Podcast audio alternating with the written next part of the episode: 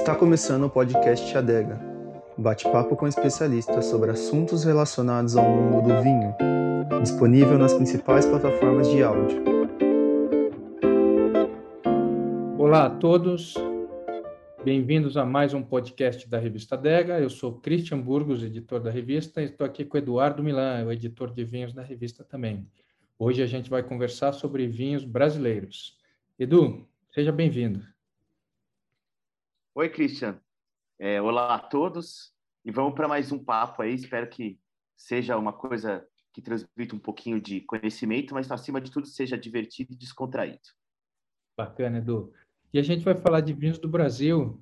A gente vai poder discutir um pouquinho sobre como é que a gente começou a degustar, um pouquinho antes de você chegar na revista, e como é que a gente foi evoluindo até o dia de hoje. É, a revista Adega começou em 2005, 16 anos agora, e naquele momento o cenário do vinho brasileiro era muito diferente do que a gente tem hoje. Eu lembro que ia para o Rio Grande do Sul e ia para o que hoje é conhecido como a DO do Vale dos Vinhedos, naquela época ainda não era uma DO, e ia para o Vale dos Vinhedos, ficava hospedado em um hotel visitava as vinícolas, degustava vinhos. A hora que eu chegava no hotel, o restaurante fechava, às 8h30 da noite. Eu fiquei tão amigo dos garçons e tudo mais que eles colocavam um sanduíche para mim na recepção do restaurante, uma taça para eu poder abrir os vinhos que eu ia degustar e uma, um balde de gelo. E eu ficava lá na recepção do, do restaurante tomando vinho sozinho até por volta das 10 e meia, 11 horas, e depois ia dormir para começar é, no dia seguinte de novo. Isso mudou muito. Hoje a região é um centro maravilhoso para quem quiser visitar. Está entre, na minha opinião, é, entre as possibilidades de enoturismo mais interessantes do mundo, com belíssimos Verdade, hotéis, restaurantes, oportunidades de você participar de colheitas e tantas coisas.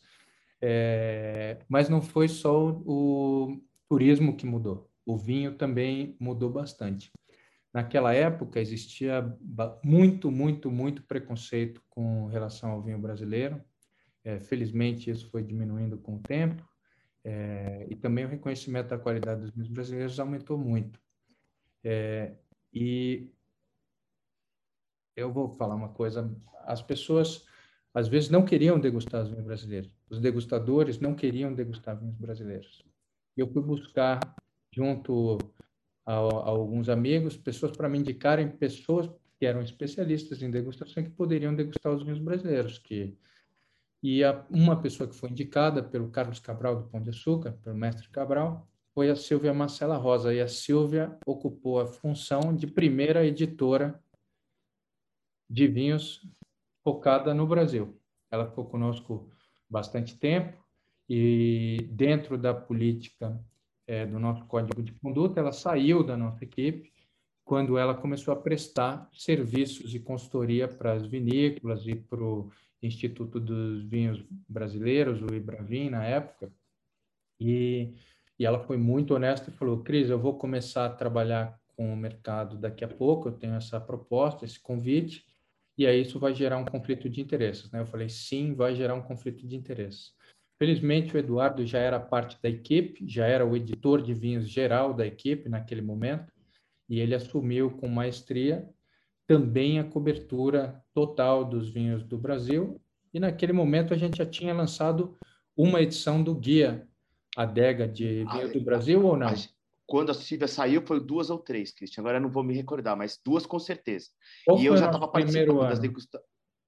O primeiro ano que a gente publicou o guia foi 2011 com a edição 2011 e 2012. A gente, então, esse ano, vai lançar a edição 2022, que é a 11 edição do Guia. Estamos ficando velho ainda. E eu, é, eu participei de todas. Muito, muito legal a oportunidade.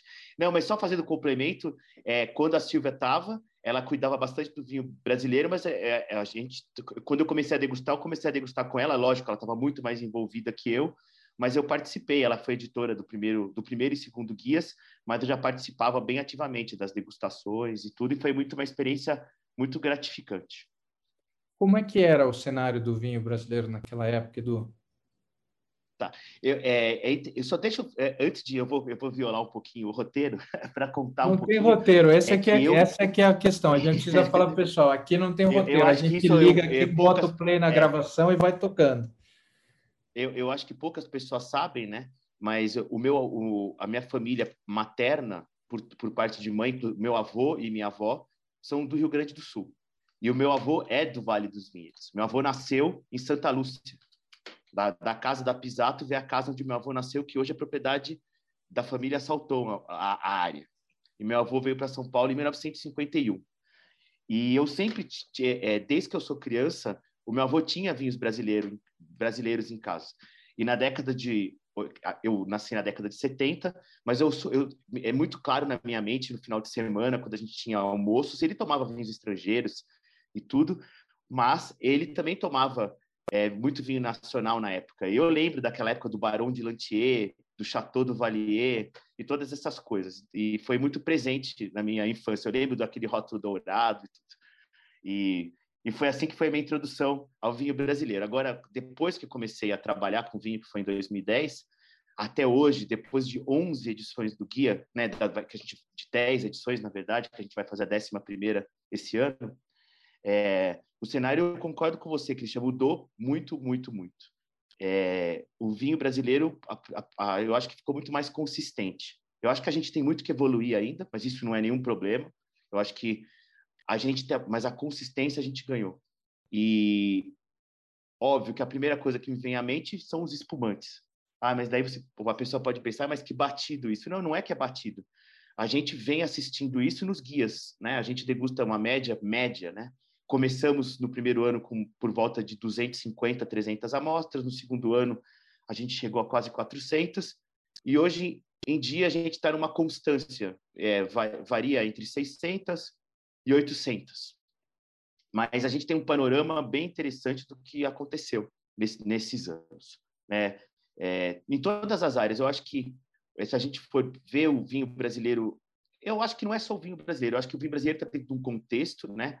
que é que o mundo todo evoluiu, mas o vinho brasileiro, eu, eu acho que o vinho brasileiro evoluiu muito, muito bem no sentido de a gente no começo tinha vinhos mais defeituosos, no geral, eu tô falando. Não que não existem, em todo lugar existe vinhos bons, vinhos defeituosos, mas a quantidade de vinhos defeituosos no Brasil diminuiu veementemente é, hoje em dia. E o padrão de médio de notas, né, que a gente sempre faz um gráfico e tal, foi subindo no, no, no decorrer dos anos. A gente, a gente tinha muito mais vinhos que circulavam nas notas 84, 85, e você pode falar isso melhor que eu bem no começo da revista, e hoje, óbvio que existe, mas, mas a gente está numa faixa mais 87, 88, eu acho que é entre 88 e 89, eu digo no geral, é óbvio que tem vinhos acima e vinhos abaixo, mas é uma, é uma, a nota é, é um dos indicativos dessa consistência.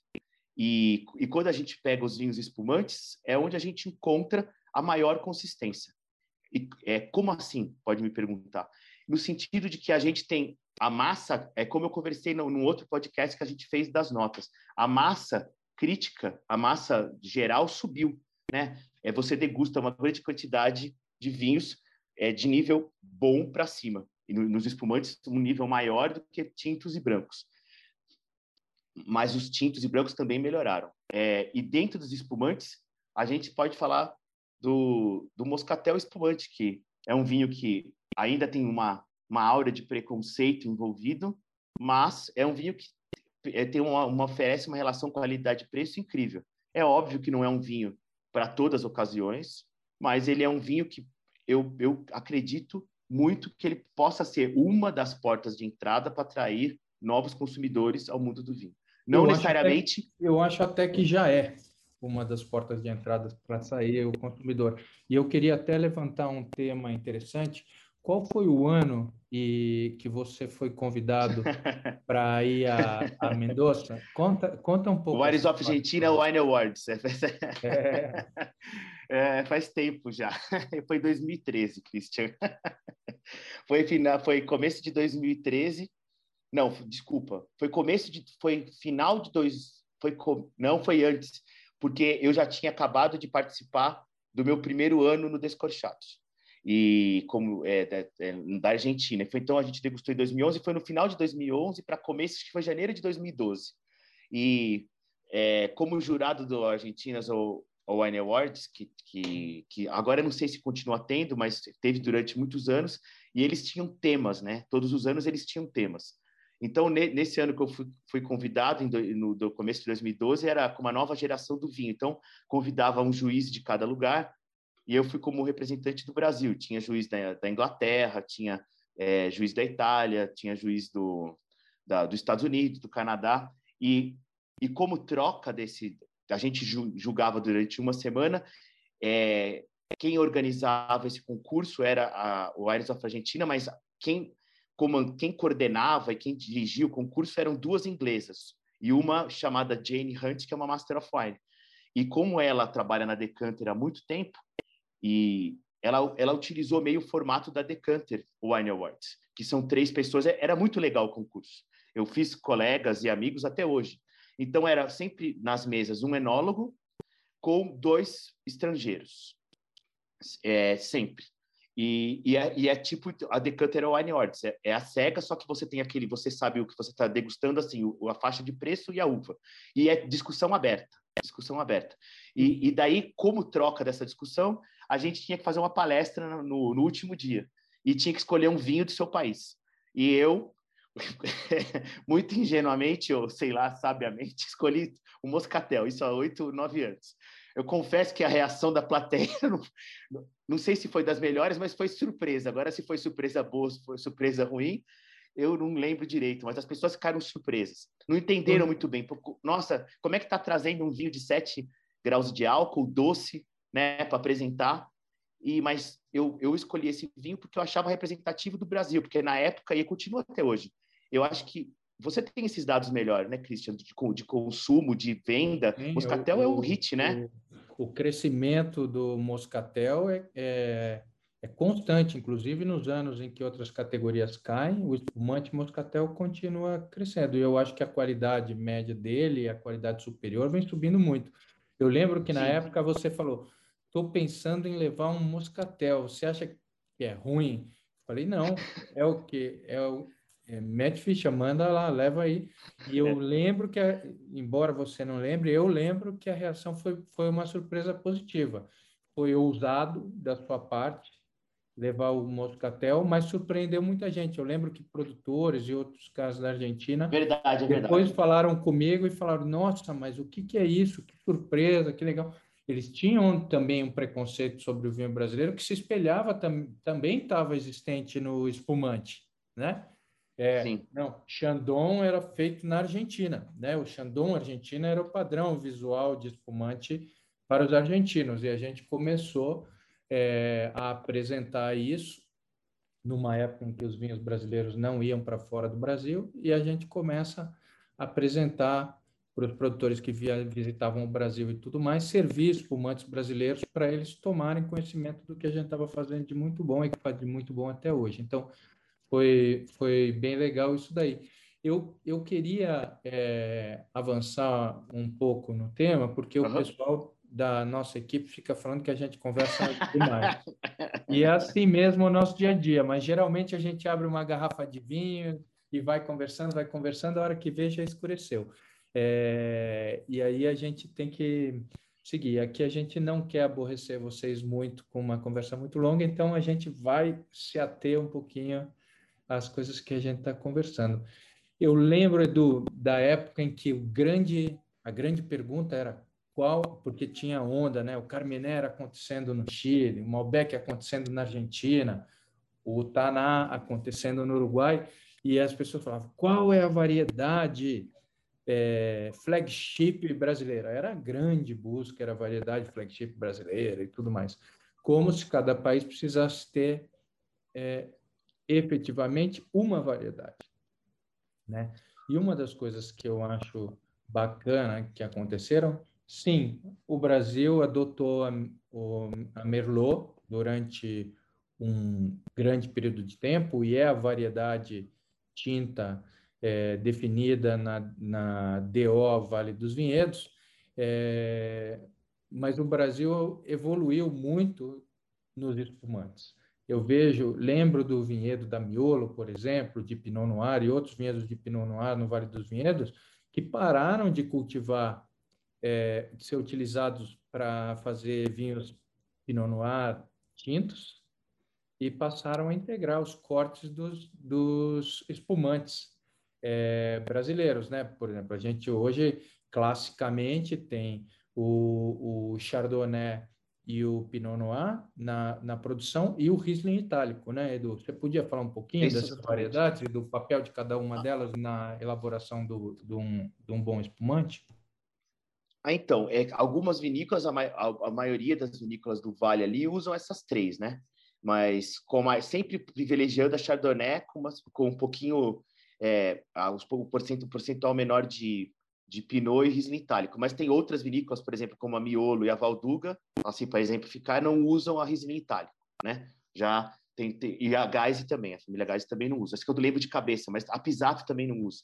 A Luiz Argenta também não usa, mas outras usam, porque é uma, é uma o, o, o, Alejandro Cardoso, por exemplo, não usa, usa mais que essas, né? Ele, no blend dele geralmente tem Viognier, tem Chardonnay, ele já é um, ele já rompe, mas aí é na Serra Gaúcha, não é dentro dentro dentro da DO. É, eu estava lembrando aqui, Cristian, só para fazer um panorama, que eu acho que é interessante que a campanha gaúcha nessa época, quando, quando você fundou a revista, ela, se, ela, ela, era muito menos falada do que ela é hoje, né?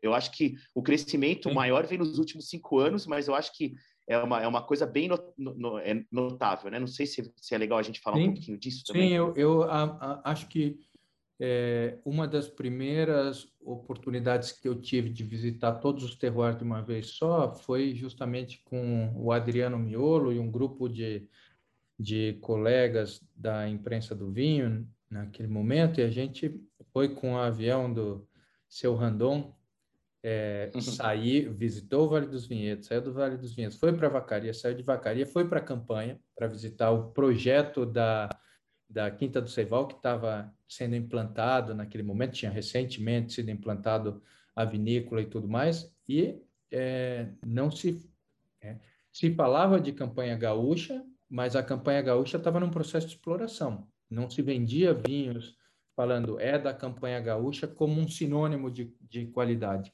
E é bem interessante porque a gente é, começou a ver o nascimento de algumas regiões no Rio Grande do Sul mesmo, né? Então a gente fala do, do Vale dos Vinhedos, sim, é, mas a gente tem Flores da Cunha, a gente tem Farroupilha, a gente tem Vacaria, a gente tem a, a, a campanha gaúcha e a campanha gaúcha tem se despontado muito para os vinhos é, tranquilos, né? Os, os, tintos e brancos. Se você quiser é, falar um pouquinho sobre isso, eu acho super legal.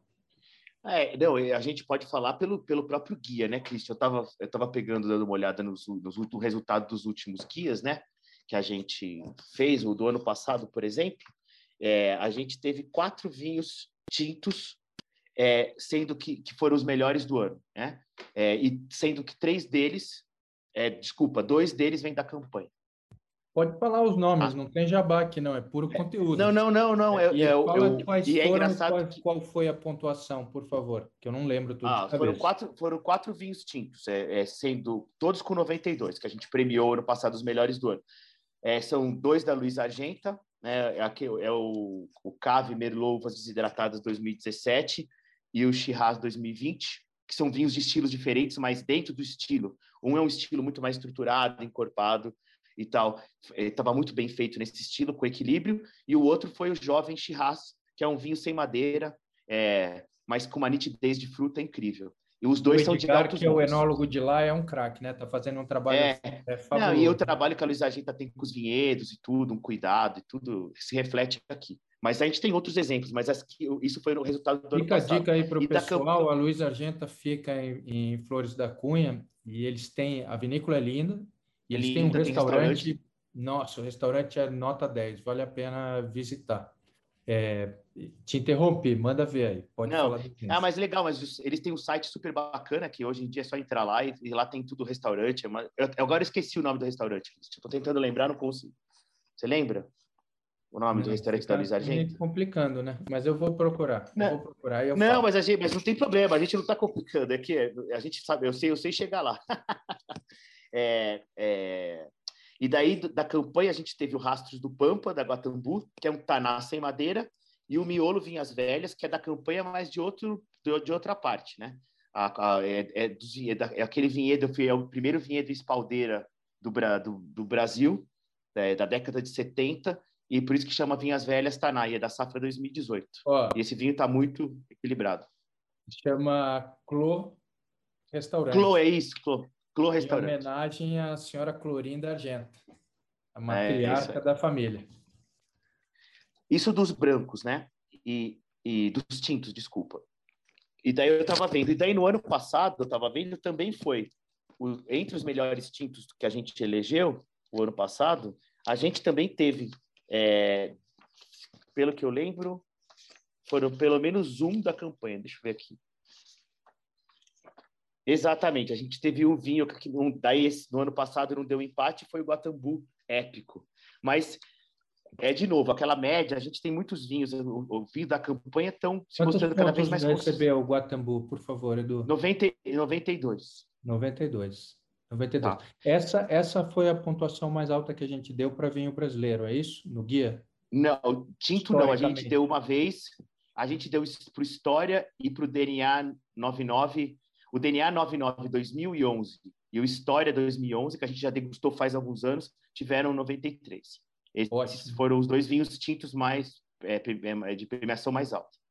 É, eu, eu, eu, eu sou fascinado ali com uvas desidratadas da, da Luiz Argenta, porque eu acho que ele inova no, no conceito e faz com maestria, né? Então, é, eu, adoro, eu adoro aquele vinho.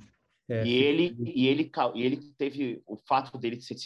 A primeira vez que a gente premiou esse vinho foi a safra 2008, Agora eu não lembro se foi a edição 2016 do guia de cabeça, mas foi a, é, eu lembro que foi sim a primeira safra desse vinho. Não, acho é. que sim. Ou a foi segunda. Sim. E daí foi, sim, foi e daí a primeira porque eu recebi uma garrafa é, limitada de presente e a gente acabou colocando no guia. É isso, isso. Pro guia. Isso é, e, e, eu lembro que isso, quando teve esse resultado, quando saiu esse resultado no guia na, naquela época, muitas vinícolas começaram a fazer. Então, a gente tem alguns vinhos hoje feitos de uvas desidratadas de Merlot. Alguns poucos, mas a gente tem. É interessante esse, esse processo. Mas isso é justificável pela história do Edgar, né? Não sei se as pessoas todas sabem. O Edgar Escorteganha, que é o enólogo da, da, da Luiz Argento, além de, de ser sócio de uma de uma empresa que faz presunto cru especialíssimo, né? ele, ele também foi, ele, ele viveu na Itália, ele é formado em enologia na Itália, no Vêneto. Então, ele tem, ele tem muita influência da região e ele sempre é um, ele é um apaixonado por Amarone, né? Então, ele, ele, ele se inspirou no, nos Amarones para faz, fazer o Merlot uvas desidratadas, que ele não gosta que chame de Amarone, ele gosta, ele fala que é o Merlot, não é Amarone, ele é só uma inspiração.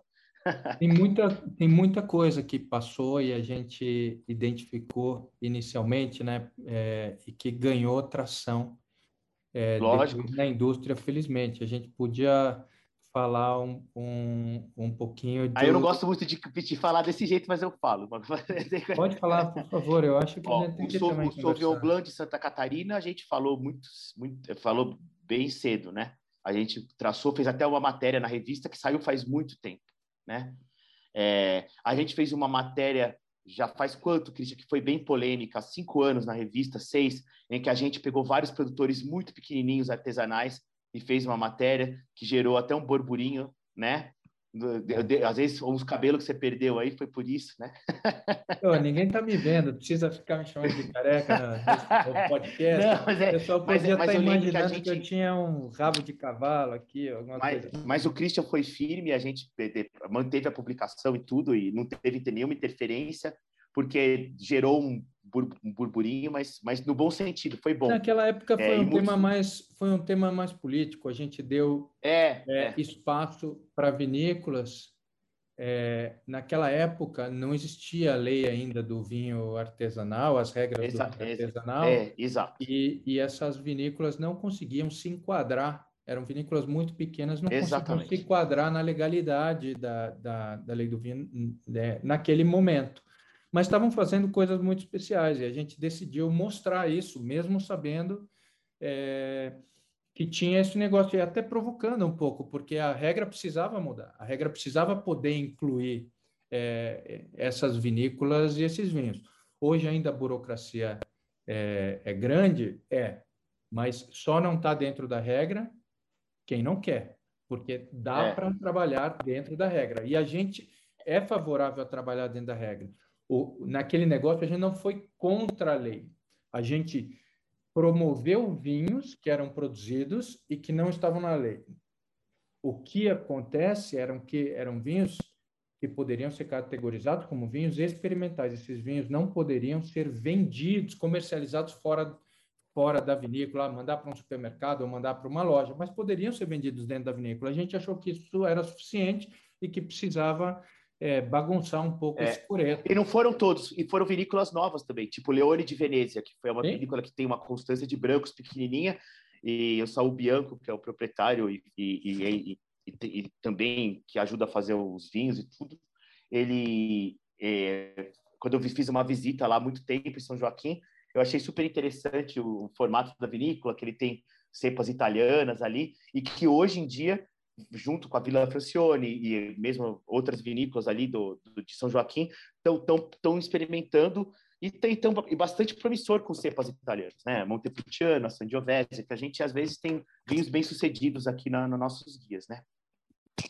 E eles têm, né, vamos dizer, esse sangue italiano correndo na, na veia de, de muita gente é, é, na região sul do país, né? não só os alemães, não, em Santa Catarina e tudo mais, tem muito sangue italiano em todo lugar.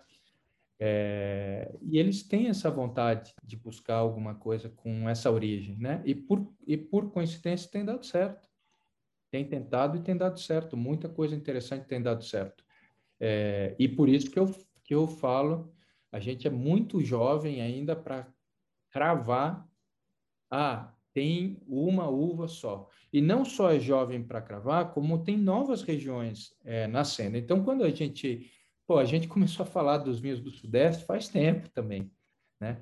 É, quando existia, a pessoa achava que vinho do Sudeste era só o vinho de São Roque.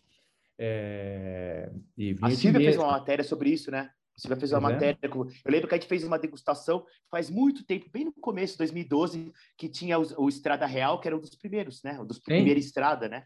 Com foi uma, sur... foi uma, foi é. uma surpresa, né? Depois é. a gente começou E ela conseguiu ver... juntar 10 produtores. A gente degustou até Casa Geraldo bem no começo, que tinha só. Hoje, agora eu tô lembrando, tinha até um só o Sauvignon Blanc, estava bem no começo da Casa Geraldo.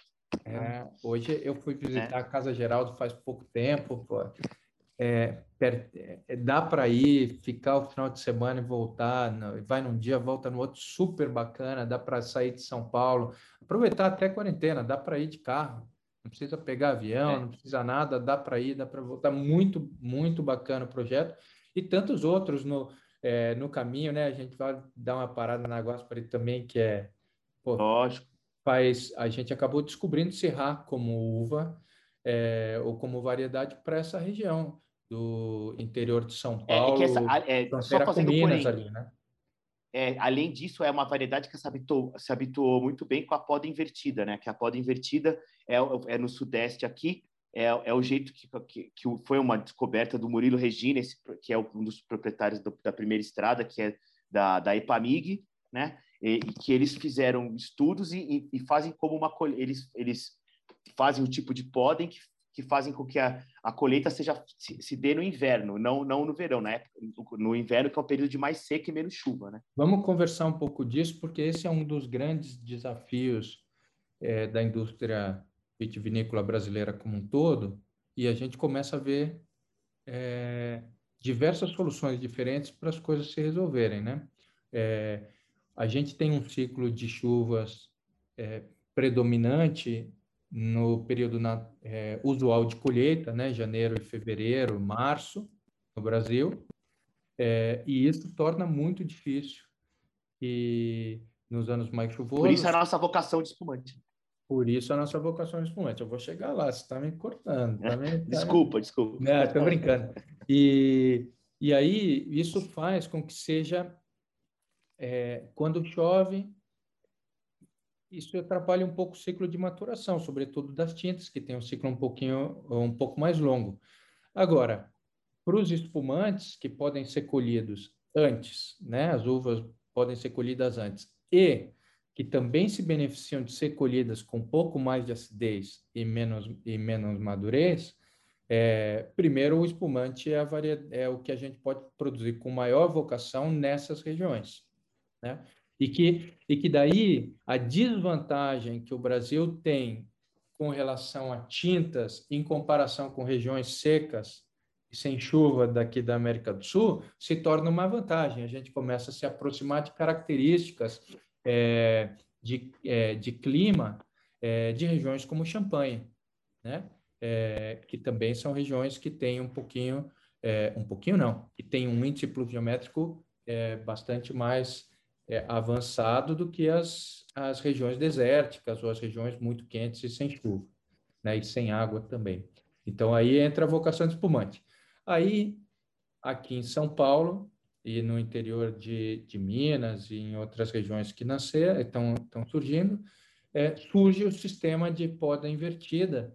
É Espírito faz, Santo, Goiás, certo? Que faz com que a que faz com que a gente engane a videira fazendo uma poda e ela vai frutificar é, no, é, justamente das, das frutas dela no inverno, justamente o período de seca dessa região.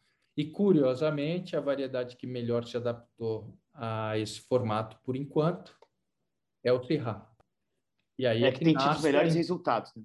Isso, os melhores resultados. É. Eu vi várias variedades, tem inúmeras variedades que estão sendo testadas agora. Pode ser que a gente descubra outra, mas de todos os testes que foram feitos, por enquanto, o Syrah é a que dá mais consistência e mais fácil é, de trabalhar dentro desse contexto e tem dado é, muito bons vinhos. Dá uma ideia aí de um Syrah bacana e com pontuação boa que a gente é, Ó, eu vou falar do eu vou falar do último guia, tá, Cristian? Que a gente tá. pela primeira vez no último guia a gente fez uma separação do ranking. Nós tivemos uma consistência que a gente conseguiu fazer melhores por regiões também. Então a gente nomeou é, aqui me, melhor, deixa eu ver aqui um minutinho só. Melhor Sudeste, a gente teve um empate com 90 pontos. Mas foram é, vários. É, teve, teve, vinhos brancos, mas também é, teve então, no melhor Sudeste a gente teve empate com sete vinhos. A gente teve. Eu vou falar os nomes, tá? tá a gente teve um, um vinho de São Roque, tá? Que é um, é um da Bela Quinta, que é feito um, é um Shiraz Cabernet Franc sem adição de SO2, de anidrido sulfuroso. A gente teve um, um, um espumante Natur, é, que chama Carvalho Branco, lá da, de Caldas, que é um projeto do Murilo Regina, que é, da, que é da primeira estrada, que ele faz um espumante. Que ele é, desse espumante, e daí a gente teve um vinho da, da Casa Geraldo, um Cabernet Sauvignon, que, que a gente que, é, que, que foi bem.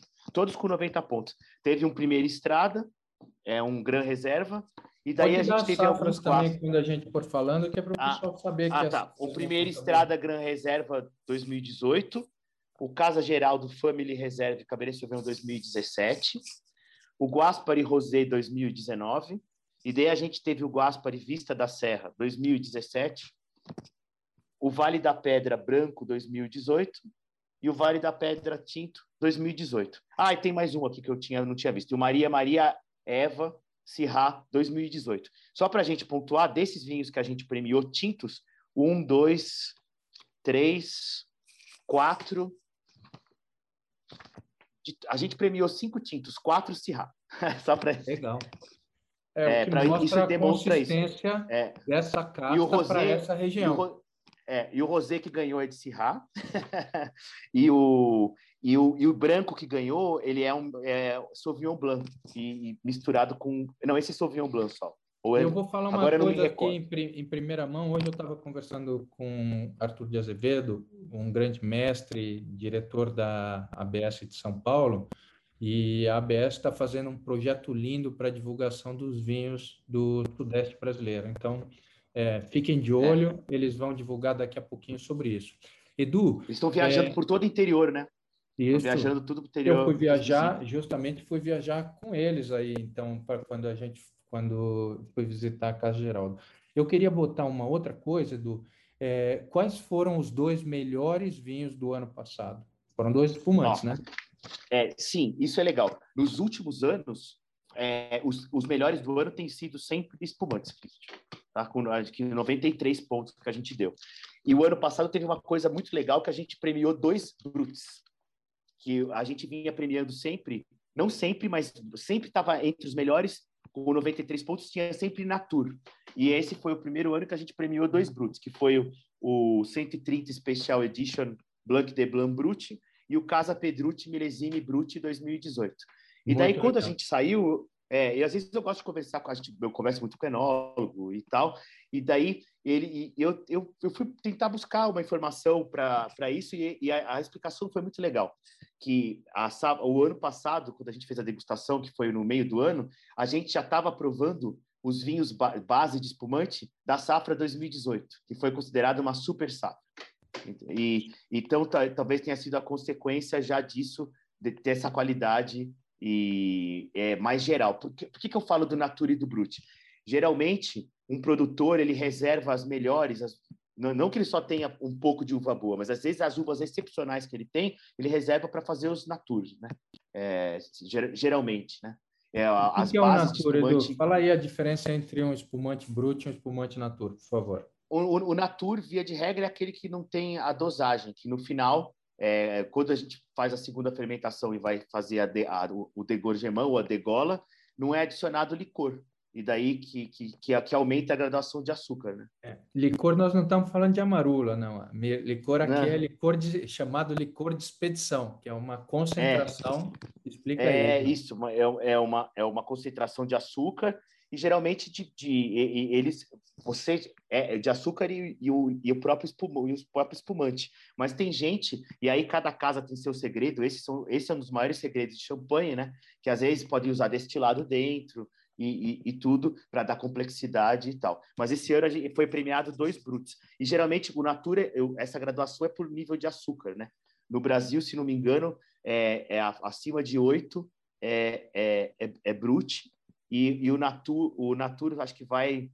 Deixa eu dar uma olhada aqui. Eu sempre. Enquanto você vai é, procurando eu isso, eu vou falar, vou falar uma coisa. Eu lembro. É, é... Até, até quatro ou seis, porque daí tem extra brute entre quatro. É, a gente deu uma, a gente, a nossa legislação é um pouco diferente da legislação geral, porque o brute, geralmente fora do Brasil, é até 15, é até 12 gramas de açúcar litro, e aqui é até 15, 14, 15.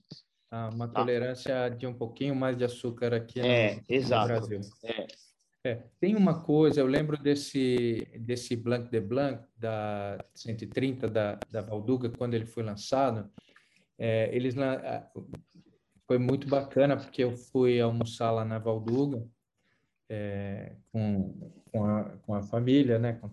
Tá naquela época tava tava tava todo mundo aqui no Brasil e, e é, foi muito bacana e, e aí eles me deram a provar é, justamente tinha o Blanc de Blanc e o Blanc de Noir. E naquele momento eu fiquei apaixonado pelo Blanc de Noir. E uhum. virou um dos meus é, vinhos queridos para comprar e consumir. É o 130. E depois, quando a gente foi, o, esse Blanc de Blanc recebeu essa premiação nossa, também recebeu vários reconhecimentos, esgotou o vinho o ano passado, e tudo mais, a gente chama espumante de vinho também.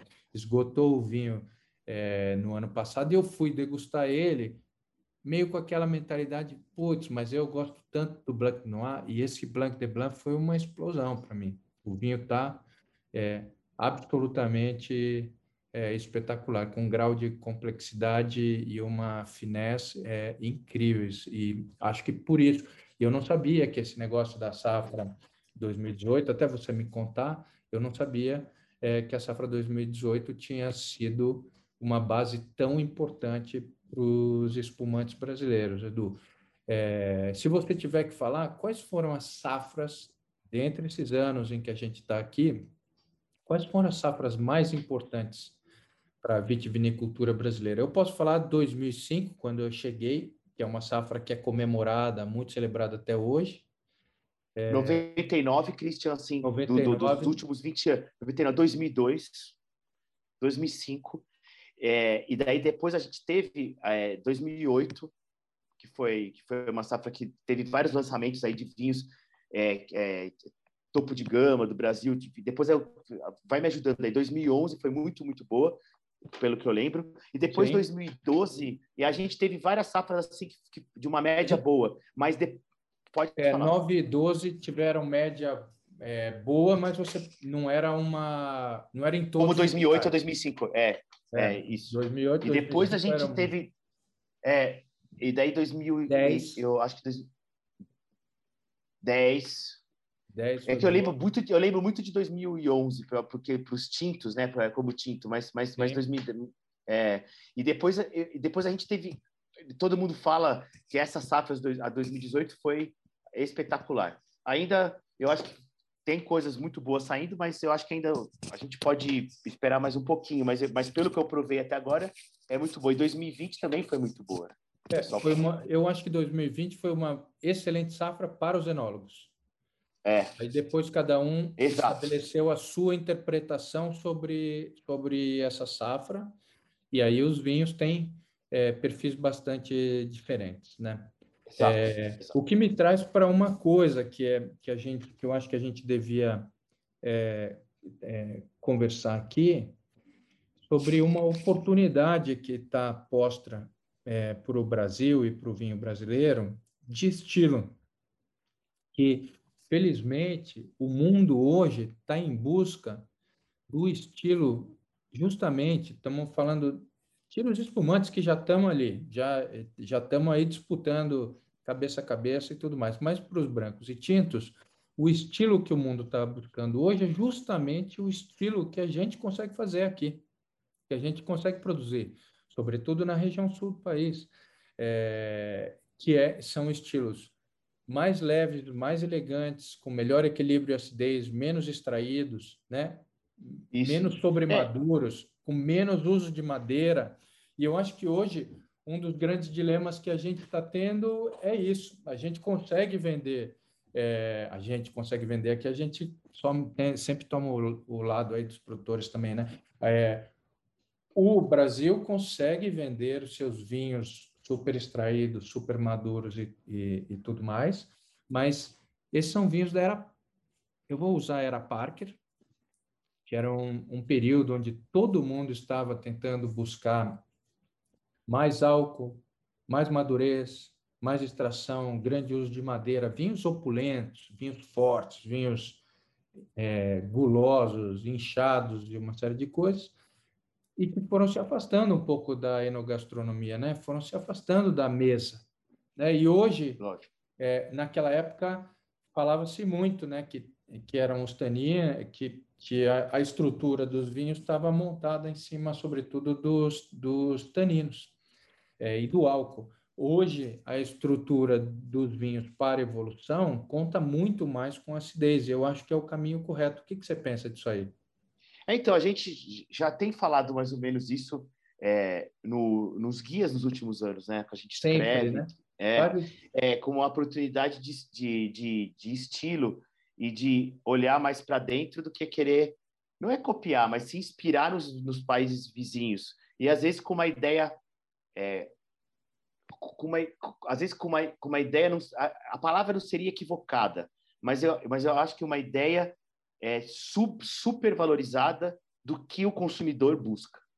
Eu acho que é, a, o consumidor ele tem um gosto, mas a, e, e, bacana se porque muitas vezes que eu estou conversando, os produtores falam brasileiros, é, mas o, o consumidor gosta disso. Mas a minha experiência eu acho que o consumidor é muito mais aberto do que a gente imagina, desde que seja comunicado, é, que se comunique isso, o porquê e as coisas. Né? Eu vou te dizer até diferente do. Eu acho que não existe um consumidor. Ah, sim, ainda mais no Brasil. Existem clusters de consumidores, existem perfis de consumidores. Quando os produtores estrangeiros conversam comigo, ah, como é que é o consumidor brasileiro? Eu falei, meu, o consumidor brasileiro não, os consumidores brasileiros. Tem gente começando que se encanta por um determinado perfil com aromas é, fáceis de notar, vinhos é, às vezes mais monotemáticos e tudo mais. E daí você tem grandes consumidores de grandes vinhos que entendem muito, que degustam muito, que degustam os melhores vinhos do mundo há muito tempo, que tem um perfil é, de exploração de novos estilos, inclusive. Então, não dá para você falar ah, o brasileiro. Eu lembro que numa época no Chile se falava do corte brasileiro, corte Brasil. Então fazia o vinho com mais açúcar porque era isso que o brasileiro é, queria tomar e era o que se exportava. E aí o Brasil é, se desenvolvendo, no, sobretudo querendo se desenvolver nos tintos, olha para o lado vê na Argentina os vinhos gulosos que estavam sendo feitos e no Chile os vinhos estruturados que estavam sendo feitos e vai nessa direção, quer ir nessa direção. Quando consegue, é, o mundo já está mudando. O mundo está indo na direção dos vinhos que o Brasil gosta, pode fazer. Vinho com menos pretensão, sem, é, que a gente chama aqui, quando a gente está degustando, de falsos simples, né, Edu? É isso aí. Ele parece um vinho para simples, mas ele é um vinho extremamente sofisticado, no sentido que não dá para enganar. Você tem que ter uva boa para fazer esse vinho, porque não tem tempero. É como você cozinhar com bons ingredientes. Você não vai botar é. um montão de especiarias e, e outras coisas, porque você quer o sabor, no caso do vinho, você quer o sabor do local. É que tem uma coisa que é geral, não é só do vinho. Às vezes a gente tem uma tendência, o ser humano em geral, quanto, quanto mais melhor. Né? Nem sempre quanto mais melhor. Né? Às vezes menos é mais. Você tem toda a razão. Sabe que a gente brinca muito que isso vem um pouco do mundo do. É, primeiro que as barricas são muito caras. Tá? Você colocar a barrica no vinho é muito caro. São uma barrica de 225 ml custa ali 225 litros, desculpa, custa 800 a 1.000 dólares. Ou até mais, tem umas especiais aí, mas é assim, é, essa não, Tem aí, eu, eu vi agora, no, até no interior de São Paulo, barricas de 3 mil dólares, 3.500 dólares. Ok, você pode fazer grandes vinhos com isso, a gente não é contra fazer grandes vinhos com isso. É, mas você precisa de uvas muito específicas para é, fazer. Não pode nunca esque... não pode nunca esquecer que o vinho começa com a uva. Né? É isso aí. É isso aí. Não então, tinha plantação de barrica a partir da base que a natureza te entrega, você constrói o melhor vinho é, para aquela é, região ou para aquela característica. Então, quando a gente, voltando ao negócio, quando a gente não, era difícil ter dinheiro para comprar barrica nas, nas vinícolas brasileiras. Então, quando o cara começa a ter condição de comprar barrica, ele quer botar barrica. Ele quer mostrar, eu também posso, eu tenho barrica aqui. É, e aí, é, é para mim, é um pouco é, como o efeito da trufa. Hoje é tudo trufado, é o azeite trufado, é uma manteiga trufada, é a margarina trufada, é tudo, é tudo trufado. Por quê? Isso é bom? É bom quando usado com moderação.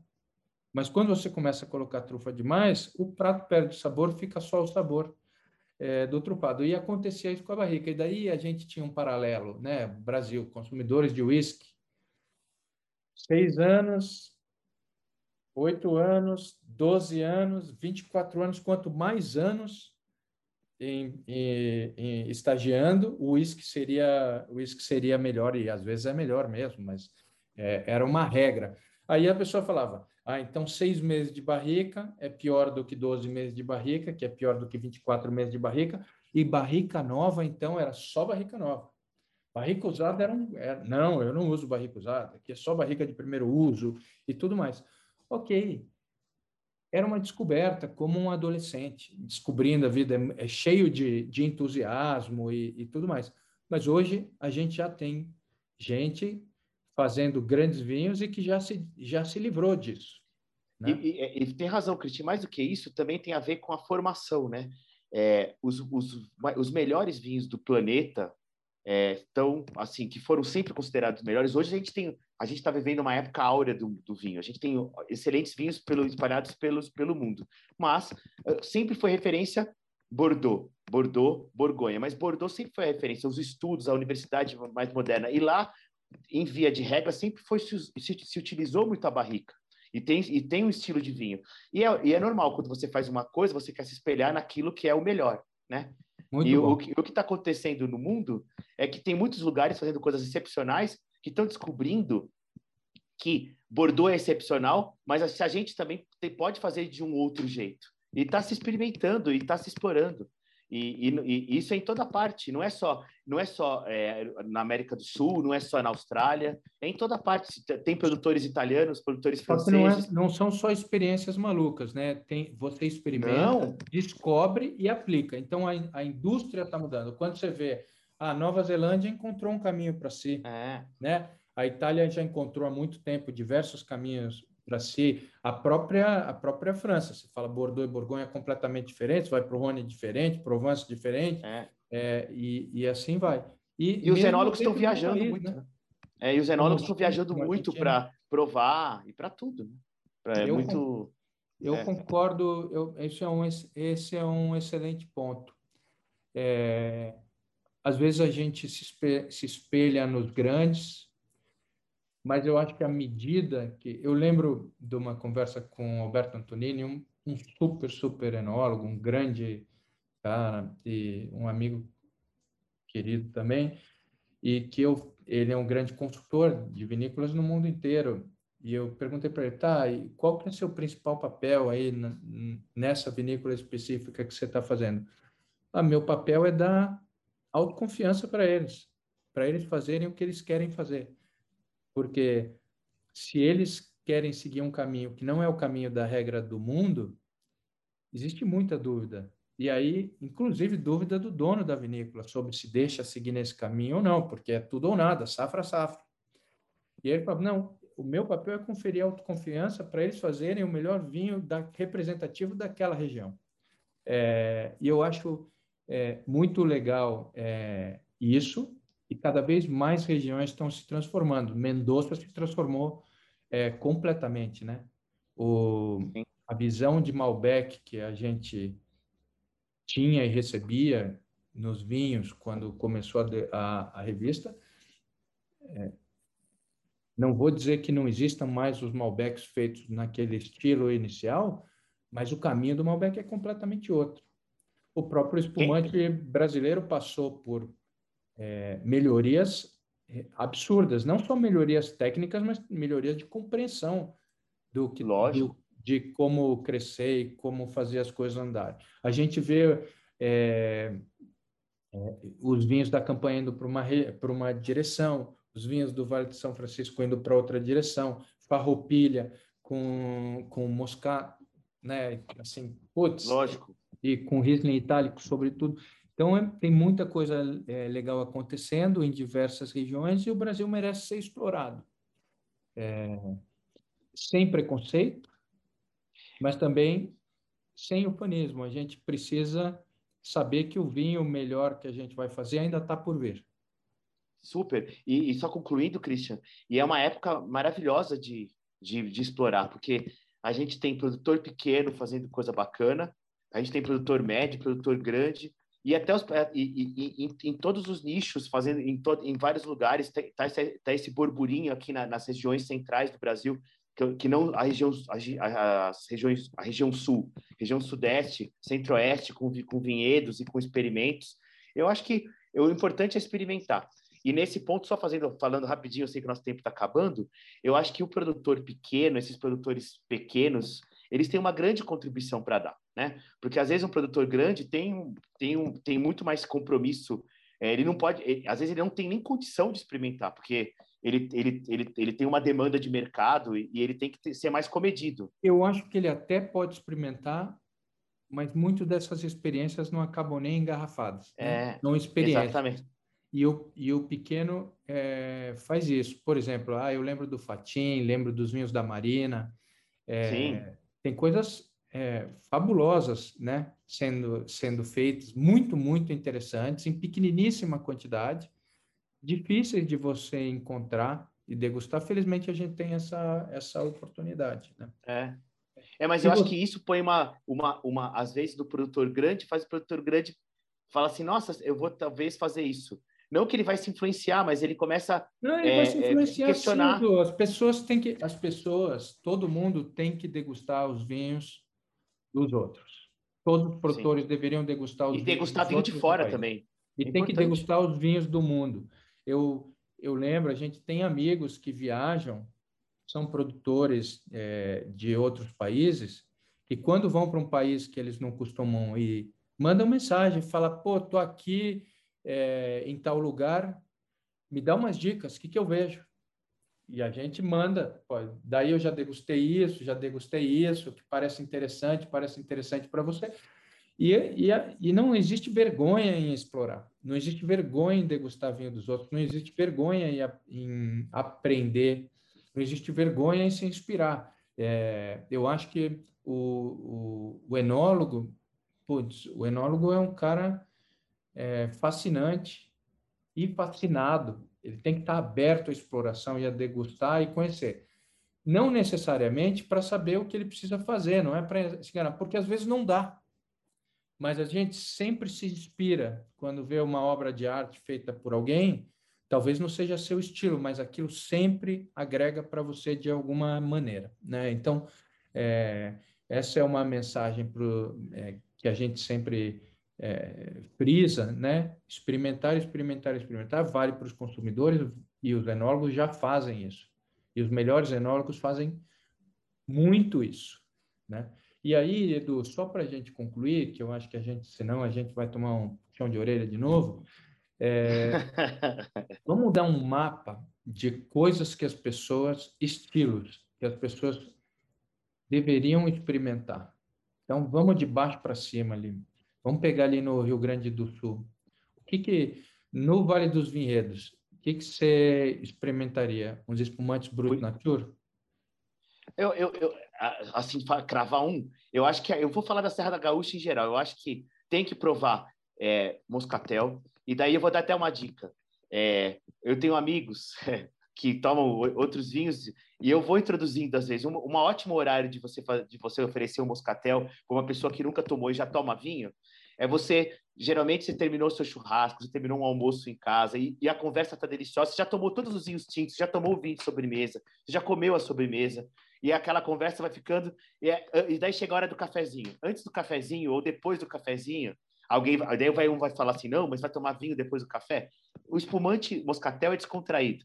Para você começar tudo de novo, entendeu? Parece que ele limpa tudo para começar tudo de novo. É igual comer uma maçã, é um suco de, de limão cheio de uma limonada com borbulhas e um pouquinho de álcool. Eu Já tenho um caso... que o Eduardo é fã do, do espumante moscatel, ele, eu peço uma dica, ele dá uma novela. É... Não, mas daí não, mas tá eu estou falando dessa, não, é, mas daí tem o, o, espumante, o espumante brute, na, eu acho que o espumante natur, se quiser uma coisa mais especial, é, a gente tem muita disponibilidade. Vale dos Vinhedos, experimenta Pinto Bandeira, entendeu? Tem coisas é, fabulosas é, saindo de lá. Os brancos, eu adoro o branco de Pinto Bandeira, o, o, o, o Chardonnay da Aurora é, e, é, o, o Chardonnay no DO tem, tem vários estilos, tem com mais madeira, menos madeira, tem uns muito frescos. Eu acho que daí vai cada um explorando o seu gosto. Eu digo que tem, tem bem feitos em todos esses estilos, né? Se ler daí... o guia, se ler o guia Dega, vai encontrar tudo. É, tem, tem, a gente é bem, a gente é bem eclético. E aí você, você também, na minha opinião, tem que experimentar o Merlot da, da DO do Vale dos Vinhedos. É, é. é basicamente tem que experimentar. Eu uma acho que na campanha. Legal, vamos é, lá na campanha. Legal. É, é uma dica Variedades legal. portuguesas. Sim, por exemplo, castas taná, portuguesas da Miolo. É, taná, é, legal. Tem, vários, é... tem, vários, tem, vários, tem vários tanás sendo feitos bons. E, e, e, a, e, a, campanha gaúcha é tão vasta e tem um clima tão, tão grande que você tem um pupurri de coisa. Por exemplo, agora eu estou lembrando do Riesling que a Miolo faz também, que é um Sim. vinhedo antigo de Riesling, que eles fazem ali na, na, na, na, na campanha. É, eu acho que é do Vinhedo que era da Almaden, agora eu posso estar falando besteira, sim, sim, mas eu sim, acho que é, é dali. Não, aquele é Almaden Reserva, é, né? É. é. e aí você tem, vamos lá, a gente já, co já cobriu aí... Daí tem Santa Catarina, Santa daí Catarina, o Sauvignon, Sauvignon, Sauvignon Blanc. Sauvignon é, principalmente. E algumas variedades italianas, provar, tentar buscar o Montepulciano, é, mesmo um Gewürztraminer. Na campanha tem bons, em, em Encruzilhada do Sul, tem, tá dando bons Gewürztraminers é, que Serra do Sudeste. É difícil de escrever, agora. é difícil de falar. Tem gente que lê Gewürztraminer, né? É. Mas é Gewürztraminer. E, e aí depois a gente é, sai dessa região, vamos subindo, vamos para o Sudeste. Tá. Ah, daí até eu não tem jeito, né? O Sirá é, é uma coisa interessante provar. E tem algum Sauvignon Blanc sem madeira, que tem bastante é, potencial de mostrar a tipicidade. Eu prefiro sem madeira, aliás. É. Deixando claro ali é. na, na região, eu prefiro é. sem madeira. Bem frutado, e daí tem uns casos Cabernet Franc também eu experimentei bom, o Cabernet Franc da, da, da região sudeste já. É, sim, lógico, sim. Sim, sim. lógico ele não concorda tava... muito, já ouviu na voz eu, Não, eu concordo sim, eu estava eu tava lembrando do Bela Quinta, Bela Quinta tem um sem sulfito muito interessante, e eu estava pensando no Vionier, que tem resultados isolados, mas Teve uma safra da, de um, do Gaspar e Vionier, que agora não vou lembrar, é Vista. Ah, é agora verdade. E foi muito bom. Entendeu? Inclusive, a gente premiou ano passado. Eu, eu acho que a gente degustou lá com eles também uma vez. É, é que, tem, que, que, mostrou potencial. Mas que em termos de consistência, é o Sauvignon Blanc. Eu acho que é. E depois o que, é... que a gente faz? Vamos, vamos subindo mais? É, ah, daí. O Centro-Oeste é, também está nessas mesmas variedades. E aí a é. gente vai para o Nordeste. Nordeste também, porque o Cerrado Nordeste tem muito mais estrutura, mas tem tido bons resultados. E daí tem tem, tem, a, tem a parte da tem assim os projetos grandes que tem lá são da Miolo, né? Que é a, a Terra Nova e, e os e, e, que tem um espumante bem bacana de mas numa linha de entrada, mas uma entrada não no mau sentido, vinhos super frescos. Esse, e foi esse o espumante moscatel que você levou para a Argentina. Foi. A Terra Nova é, moscatel. É, da Miolo, o espumante. Que eu não sei se continua o vinho mais vendido da Miolo, mas, mas daquela época era, né? O vinho, era. no geral, era o vinho, tem espumante tudo mais vendido. Era, eu lembro que a gente às vezes queria degustar com seu amigo Fábio Miolo, e meu amigo também querido Fábio Miolo, e não era o vinho que ele queria mostrar para gente, mas era um, é. é um vinho, é um vinho, é, não, era uma outra época, era uma outra época, queria se mostrar os grandes vinhos, os vinhos estruturados e tudo mais, e às vezes a gente ainda não tinha compreensão de que existiam tesouros e joias entre os vinhos mais é, eu, eu, teoricamente mais simples.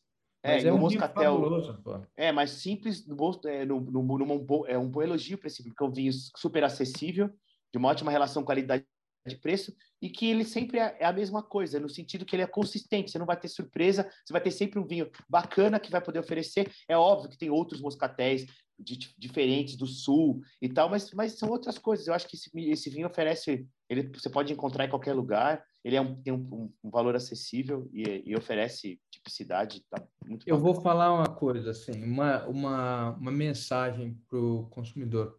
Pode experimentar e experimente os vinhos brasileiros das diversas regiões. Se você quiser um, um caminho, veja os nossos guias, é, entra no nosso site de avaliações, que é o melhorvinho.com.br, acha lá os vinhos brasileiros, vê aquele que se adequa mais ao seu paladar e aquilo que você está querendo descobrir. E, poxa, é, mergulha no Brasil também. Para os produtores, fica a dica. Às vezes, menos é mais. Primeiro andar, depois correr. Primeiro andar, depois correr. Não tenha receio, deguste, deguste, deguste. Isso. Vinhos brasileiros e vinhos de fora do Brasil. E a última, estude o solo. Acho que esse, a gente no Brasil está fazendo, fez um trabalho é, fascinante de estudo de variedades e já fez um trabalho fascinante de estudo de clima mas a gente ainda está começando no estudo de solo. É um aprofundamento, de, de, isso, isso, é, isso é verdade. Né? Mas a gente também tem, os enólogos têm uma capacidade técnica absurda pelas adversidades climáticas que tem aqui, né? Não, isso sim, os caras são, é, às vezes são, às vezes são, alguns são mágicos. É... Mas é verdade, Christian, isso e isso, isso o do solo é uma, uma dica bacana. E, e, abrir, todo, todo mundo abrir a cabeça, né? Eu acho que abrir a cabeça, o vinho, eu acho que em tudo na vida é importante ter a cabeça, a mente aberta, mas eu acho que o vinho é, é, é fundamental. Provar, provar, provar. E sempre com espírito crítico, mas também um espírito também meio infantil, assim, de você se deslumbrar com coisas diferentes que às vezes você considerava ruins, ou você se decepcionar com coisas que você considerava boas. Eu acho que é, tem abrir a mente nesse aspecto. Conversa, se você vai visitar, é, viaje pelo Brasil, deguste os vinhos brasileiros nas vinícolas, converse com os enólogos, você vai ver, é, é um ambiente fascinante, as pessoas também são fascinantes, né? E a comida, né, Cristian, é uma delícia lá no sul. Uau, nem fala. é por isso que a gente corre, né, Edu? É para poder viajar, comer, beber e, e continuar é, fit. É, pessoal, eu quero respeitar um pouco o prazo de tempo que a gente disse que ia tomar. Eu agradeço muito. Já não respeitamos, mas a gente vai melhorando. É, eu queria agradecer a, a, a, todos. Edu, você está com vinho aí. Qual que é o vinho que você está degustando? Porque eu também abri. Daí você vai me zoar. Daí você vai me zoar. Ah. Hoje eu estou tomando moscatel, Cristian. Porque era, ah. era no meio da tarde. Eu estou tomando moscatel. Moscatel, eu precisa, precisa falar o rótulo? Não preciso. Ah, fala, pô. Fala. Tá. Eu tomei, eu tô tomando o, o, o moscatel da Monte Pascoal, que, que ganhou o ano passado, que eu, que eu, que eu gosto bastante, que é lá de Farroupilha. Ganhou entre os moscatéis, é isso? É, ganhou entre. Ele, ele tá sempre dos melhores. Eu não estou fazendo nenhuma propaganda porque o resultado está aí. E eles estão em farroupilha mesmo, eles são expertos em moscatel, tem uma consistência e o melhor de tudo que é um vinho de 30 reais. Pô, que bacana, que bacana. É. Eu, e eu tô tomando um espumante também do Máximo Bosque. Ah, é, que legal. Qual, qual deles? Ah, eu vou... vou, extra, não, aquele extra brute, que eu tipo, aquele extra brute? Sim. Sim, adiantou, ah, adivinhou, né? Eu ia é. fazer você adivinhar. Não, é porque eu lembro que eu deixei para você uma, uma, uma amostra que eu tinha gostado. Bacana. É, que legal. Eu achei fabuloso vinho. Quer dizer, é. eu já sou um fã deles, né? Do, da dupla ali de ouro, do, do Renato e do Daniel. Eu nem, nem sabia se podia falar do Daniel, mas pode falar sim, o Daniel. É, parabéns aos dois pelos excelentes vinhos que eles fazem. Putz, é, é uma daquelas é, vinícolas boutique que fazem coisas fascinantes dentro do Brasil, um dos tesouros que a gente encontra por aqui. E eu queria, então, agradecer a todos pela, por terem tido a paciência de estar com a gente até ouvindo a gente falar nome de vinho, de regiões, as nossas paixões aqui do Brasil. É, e até a próxima. Edu, obrigado aí. Obrigado você, Cristian, e obrigado a todos. E nos vemos ou nos escutamos numa próxima oportunidade. Boa, gostei de ver. Se cuide, Edu. Saúde. Tchau, tchau. Abraço. Saúde.